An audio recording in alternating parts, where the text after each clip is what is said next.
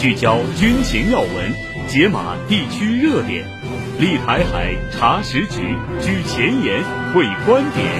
欢迎收听《台海点兵》。站在台海前沿，纵览国际军情。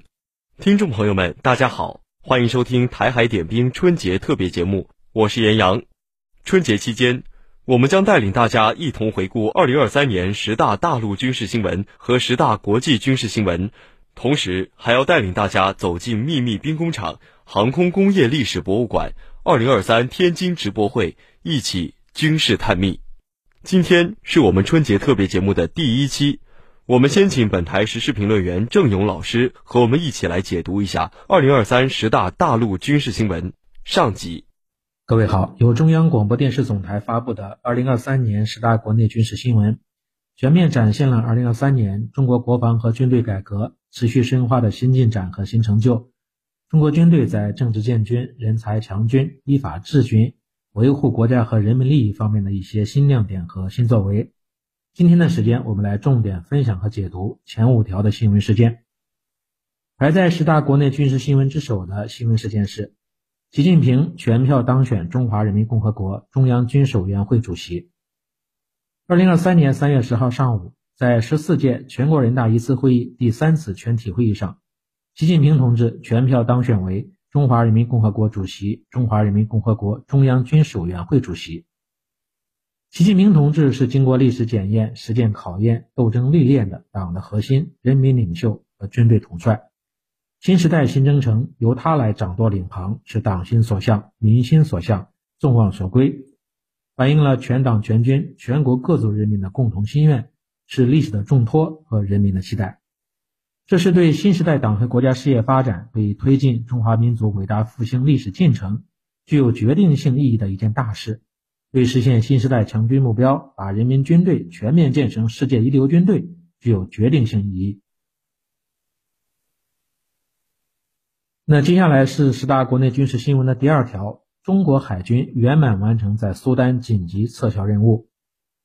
二零二三年四月二十六号到二十九号，中国海军导弹驱逐舰南宁舰、综合补给舰微山湖舰连夜高速机动六百三十多海里，从亚丁湾赶到苏丹港，撤离了九百四十名中国公民和两百三十一名外籍人员。这次行动也是继中国海军2011年利比亚撤离行动和2015年也门撤离行动之后，第三次派军舰执行海外撤离任务。归途很远，祖国很近，有一种安全叫祖国接你回家。这些话语现在听起来依然让人感动不已。值得一提的是，2023年也是中国海军执行亚丁湾护航任务的第十五年。十五年来，中国海军连续派出四十五批护航编队。一百五十多艘次舰艇，三点五万多名的官兵执行亚丁湾、索马里的海域护航任务，为一千六百多批、七千两百多艘中外船舶安全护航，解救接护了各类船舶近百艘，被赞誉为有五星红旗的地方就是最安全的地方，为维护地区和平稳定做出重要贡献，展现了中国海军官兵拥抱世界、守卫和平的使命担当。维护了国家海外利益和国际海上通道安全。排在十大国内军事新闻第三条的新闻事件是：第十届北京香山论坛举行，推动国际安全合作。这次论坛是二零二三年十月二十九号到十月三十一号在北京国际会议中心举行的，主题是共同安全、持久和平，聚焦全球安全倡议，设立了四个全体会议，八个平行分组会议。共有九十九个官方代表团，十九个国家的国防部长，十四个国家的军队总长、国防军司令，六个国际组织代表以及专家学者和各国观察员，一千八百多人参加。论坛的规模和层级创下历史新高。自二零零六年创办以来呢，北京香山论坛影响力不断扩大，如今已发展成为全球重要的安全对话平台之一。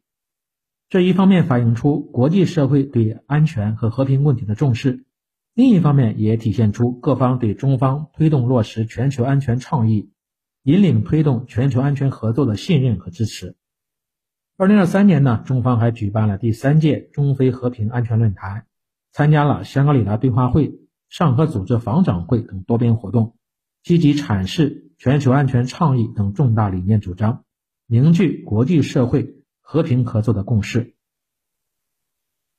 那十大国内军事新闻的第四条也是涉及到军事外交方面的，和平友谊二零二三演习深化军事互信和务实合作。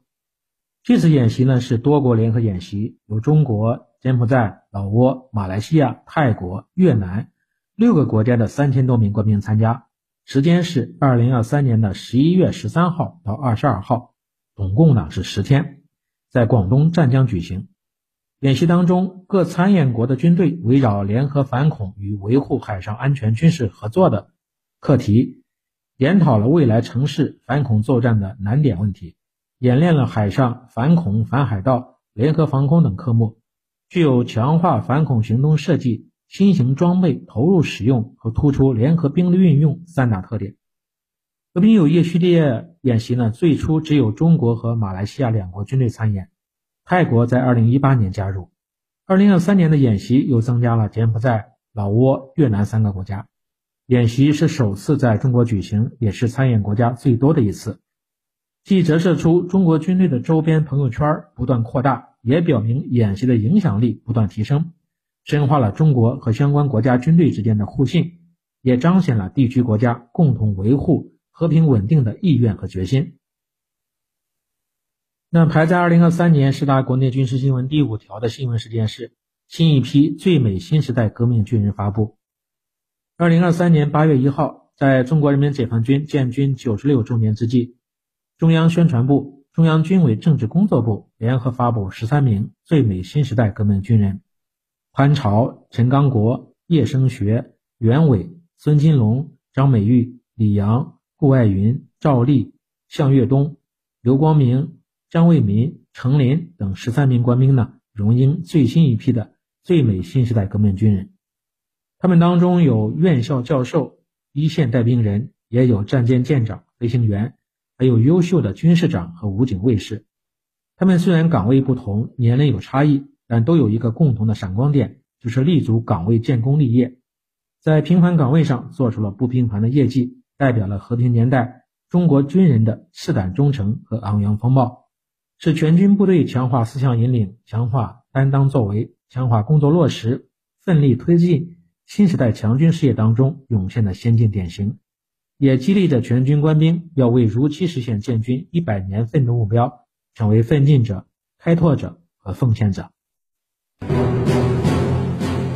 权威专家发声高一度，专业媒体视角广一度，带来军情深一度。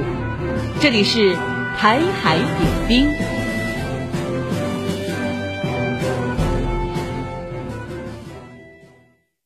台海点兵春节特别节目，欢迎您继续收听。听众朋友们，广西壮族自治区河池市凤山县地处云贵高原南部，这里百分之七十的区域为大石山区，百分三十为土山区，因此算得上是一座名副其实的山城。凤山县有着光荣的革命历史，二零一九年更是入选了国家第一批革命文物保护利用片区分县名单。接下来，让我们一起去探访一座红军时期的秘密兵工厂。广西壮族自治区河池市凤山县地处云贵高原南部，这里百分之七十的区域为大石山区，百分之三十为土山区，因此算得上是一座名副其实的山城。凤山县有着光荣的革命历史，二零一九年。更是入选了国家第一批革命文物保护利用片区分县名单。那么现在我放眼望去，不管是我的面前还是身后，都是非常多的山。在这群山当中，有一个红军时期的兵工厂，但是这个兵工厂到底在哪儿呢？我还得好好找一找。根据军里子轩得到的线索。这座红军时期的秘密兵工厂就隐藏在凤山县周边苍茫的大山中。我现在走在前往兵工厂的路上，然后现在走的，我现在走的这个位置，感觉路现在是很好走的样子，因为这已经是修过的栈道。但是，想几十年前在我们红军走这条路的时候，肯定是没有这样的路的，应该就是旁边这样的非常原始野生的山路。哎，其实这都称不上路了，我感觉要想从这儿过，那肯定是四肢都需要用上的。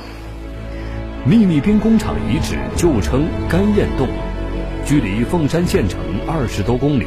位于凤山县世界地质公园内的一片深山老林之中，在地图指引下，黄子轩沿着一条蜿蜒曲折的栈道，翻越了数个山头，终于来到了这个隐藏在群山深处的神秘之地。前边这个洞是不是就是兵工厂？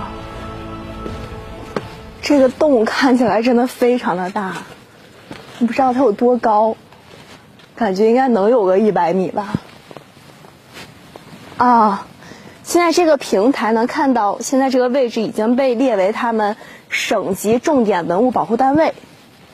这确实是红七军二十一师的秘密兵工厂的一个遗址。中国工农红军第七军，简称红七军，建立于一九二九年十二月十一日，由百色起义武装组成。一九三零年十一月，红七军在广西河池整编为三个师。整编后，根据中共中央指示精神，红七军第二十一师一百余人，在师长韦拔群的率领下，返回东兰、凤山两地充实部队，在右江苏区坚持斗争。看来，这个神秘的洞中兵工厂，应该就是在那个时期建成使用的。您好，我第一次来这儿。好，您了解这儿吗？我想去这个兵工厂这儿，但我现在看这被拦着的，也不知道该怎么下去。下到这个平台，但是过过对面过不去。叔叔，那我要想去对面，我应该怎么走？你到万寿谷，走万寿谷那条道就能进去了，大约得走一个半小时左右吧。哦，也是只能走着走。嗯。哦，好，谢谢您。是，不客气。望山跑死马。从出发到能看到山洞，军迷子轩已经徒步行进了一个小时左右。他没想到，从看到山洞到真正进入，竟然还需要一个多小时。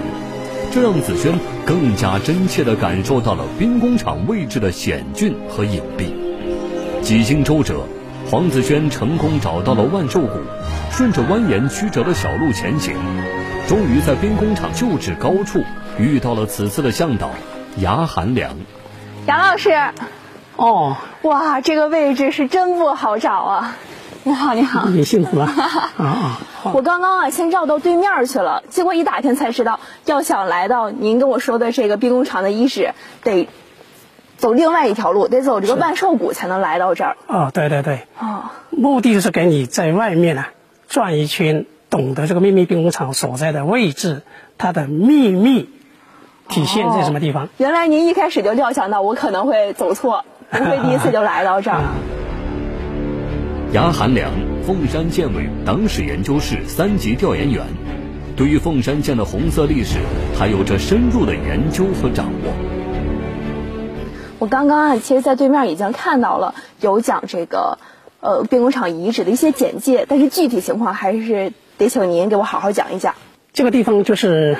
中国工农红军第七军二十一师的兵工厂的秘密旧址，呃，为了战争的需要，所以当时二十一师的副师长黄生坚就调集了一起总共是四十人来到这个地方进行枪支弹药的生产。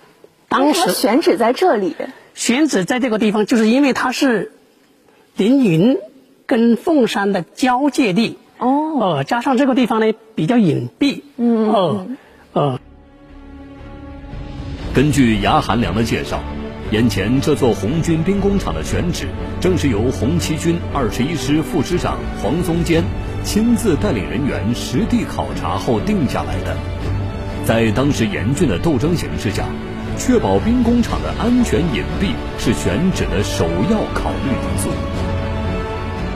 那这个下面都存些什么东西啊？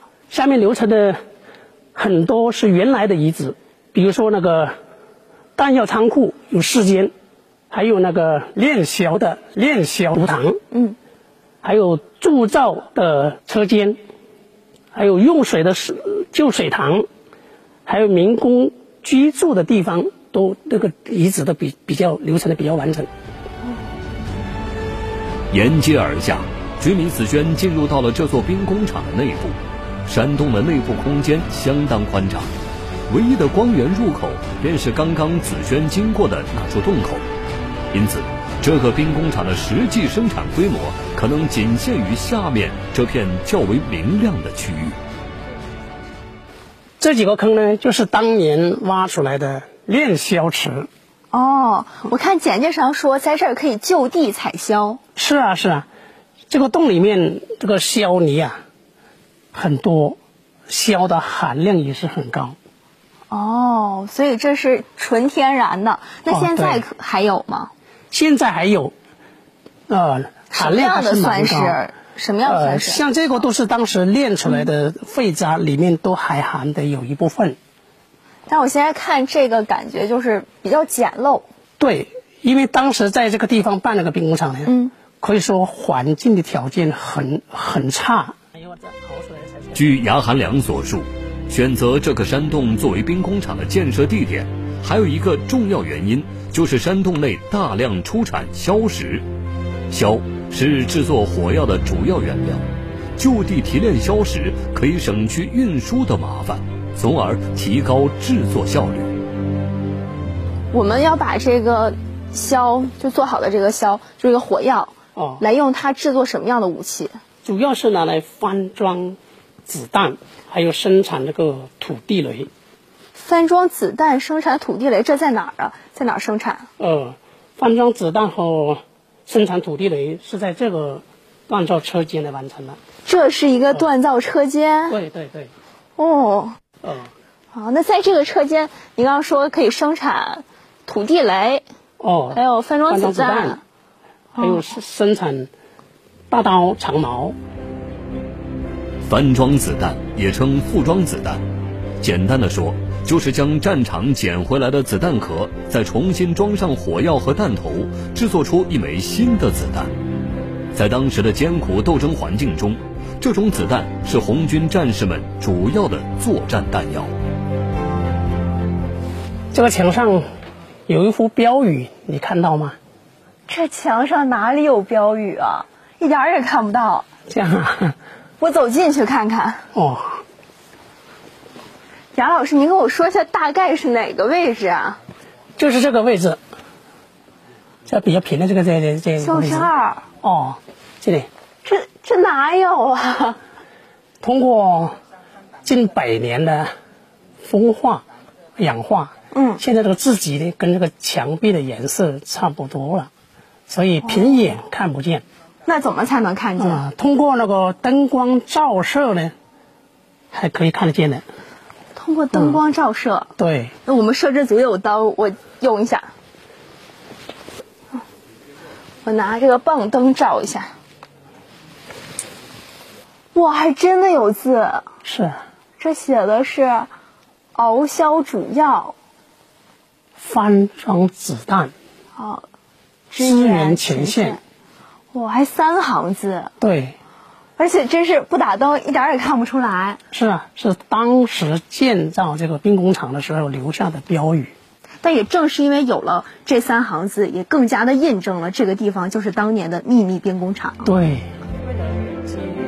据牙寒良介绍，经过近百年的风霜雨雪洗礼，曾经繁忙的洞中兵工厂，如今仅遗留下一些残破的人工遗迹。如炼硝坑和打铁架等。贾老师，我看我旁边这个是咱们洞里唯一的建筑，而且是弹药库。哎，为什么一定要给弹药库这样人为的搭建出这样一个建筑呢？当时啊，为了生产出来弹药能够保证这个在战场上的使用，哦，所以呢，生产出来的枪支弹药呢。必须有这么一个仓库来保存。哦，一个是防火，一个是防潮。那这个弹药库，我感觉现在看起来非常的新啊。现在我们看到是仿制的，通过呢老红军和老游击队员的回忆啊，嗯呃，记得这个仓库当时是按照当地的壮族的木建风格来造的。哎，我看咱们这个后边的这个围栏，它这个中间连个空隙都没有，就全是挡死的。对对。为什么要这样设计？这个栏杆呢，主要是防火，同时这个上面呢盖的这么好，主要是要防潮。在广西这样气候湿润、雨水充沛的地区，湿度大是武器和弹药生产所面临的一大挑战。只有采取有效的防潮措施，才能确保武器和弹药的安全与可靠，以便在战斗中充分发挥其效能。因此，当年在洞中兵工厂工作的同志们才会倾尽全力建造了山洞中唯一的人工建筑，专为解决防潮问题。我现在了解到他们当时的这个工作去了。那他们当时这三四十个人是？在哪儿住啊？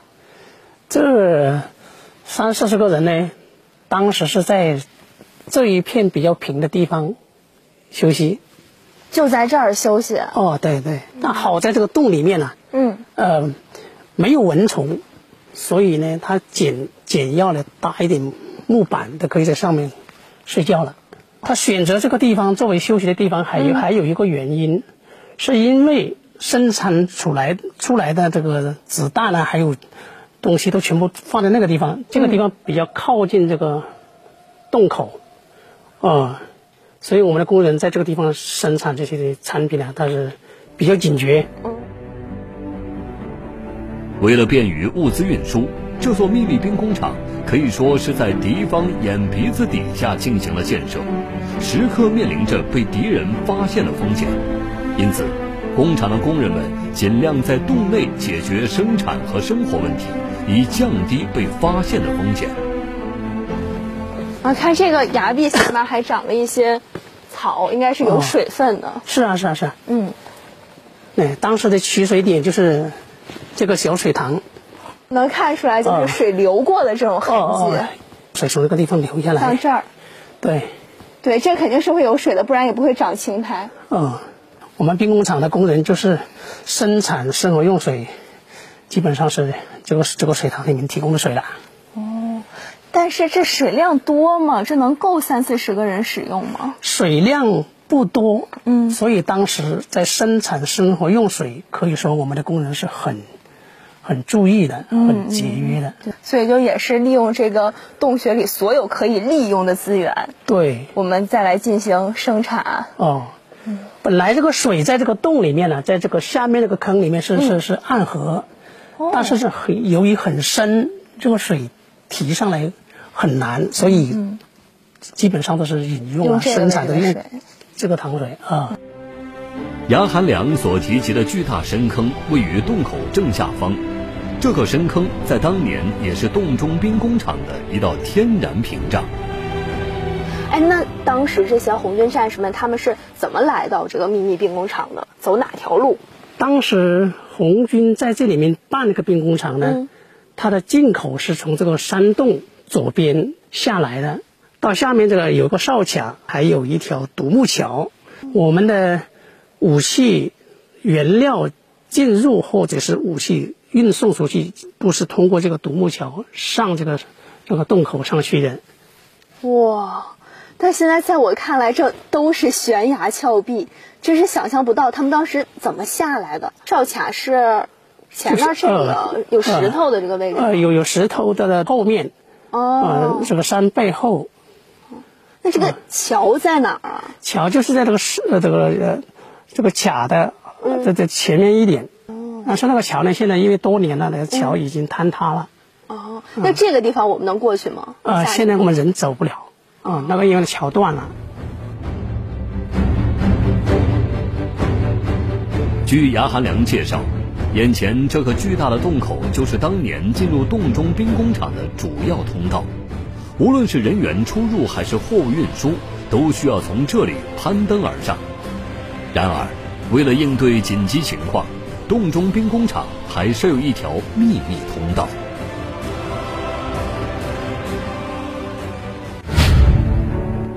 凤山革命纪念馆主要展示凤山地区作为左右江革命根据地的重要组成部分，在波澜壮阔的近现代革命斗争中所涌现出的革命先烈及其书写的红色传奇。馆内收藏了一系列珍贵的实物，其中包括洞中兵工厂生产的产品。这个是不是就是咱们之前看的秘密兵工厂里生产的？对，这个就是我们当时兵工厂里面生产的猎枪。啊，好长啊，看起来。对对对，呃，生产的猎枪，当时的枪啊，枪管都是比较长的，啊、呃，也有短的啊、呃，比如说这边这个，啊、呃，这个就是小手枪。哦，对对，这个就是兵工厂生产的小手枪。哎，但是这个和我认知里的手枪长得。差距有点大呀。呃，当时是我们这个兵工厂的生产可以说是都是用用这个铁锤锤出来的，所以都比较粗糙。比较粗糙。啊、哦哦，对对对，哦、那个枪管是用这个猎枪枪管来改造的。啊，还是用这种的枪管改造的？改造，改造的，对。哇。嗯。这种我还真是第一次听说。这样的猎枪在当地也叫做粉枪。是当时红二十一师战士手中的主要武器之一。与当时的制式步枪不同，这种粉枪采用分装弹药，需要射手从枪口处先后装填火药和弹丸。在另一个展柜中，君李子轩还发现了与粉枪配套的装具。这儿还写的是牛角火药筒，这是用牛角制作的吗？当时呢，有牛角的。嗯。也有那个竹筒来做的，呃，但是这个就比较珍贵了。哦。呃，那个竹筒呢，都没有办法保留到现在了。就当时利用一切可以利用的资源来进行生产制造。呃、是啊是啊，我们这个地方的牛啊，嗯、一般牛死了以后都能够把它这个牛角充分把它拿来做这个东西，因为它这个对这个火药能够防潮啊。为了便于装填火药，牛角上方甚至还开出了与枪管口径接近的孔洞，这样的设计也算得上精妙。但与武装到牙齿的军阀相比，纪念馆展陈出的这些洞中兵工厂生产的武器，依然显得寒酸落后。然而，就是依靠这些简陋的武器装备，英勇的红军战士在这片热土书写了属于自己的传奇。据史料记载，从一九三一年初到一九三二年底，红七军二十一师及后来的右江独立师，在各族人民的支持下，为保卫革命根据地坚持战斗，先后粉碎了国民党桂系军阀对革命根据地的军事围剿，有效牵制了桂系军队。直到一九三二年十月，遭桂系军阀大举围攻。才因寡不敌众，转战至黔桂边地区继续进行斗争，而那座山洞中的兵工厂也因部队的转移而成为红色的历史印记。如果不是深入现场探访体验，真是很难想象，当年在这块群山耸立之地，前赴后继的革命先烈们是如何进行艰苦卓绝的斗争，如何写下气壮山河的革命诗篇。而军民子轩也相信，在这片红色的热土上，还有更多的革命英雄事迹，等待着后人去发现和传扬。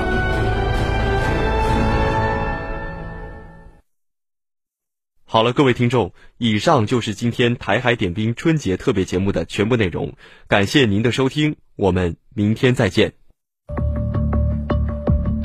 大国博弈，风云变幻。当前中美关系正面临建交以来异常严峻复杂的局面。现代战争剑拔弩张。当地时间十九号至二十号凌晨，顿涅茨克和卢甘斯克均遭到乌克兰军方的炮击。站在台海前沿，纵览国际军情，这里是台海点兵。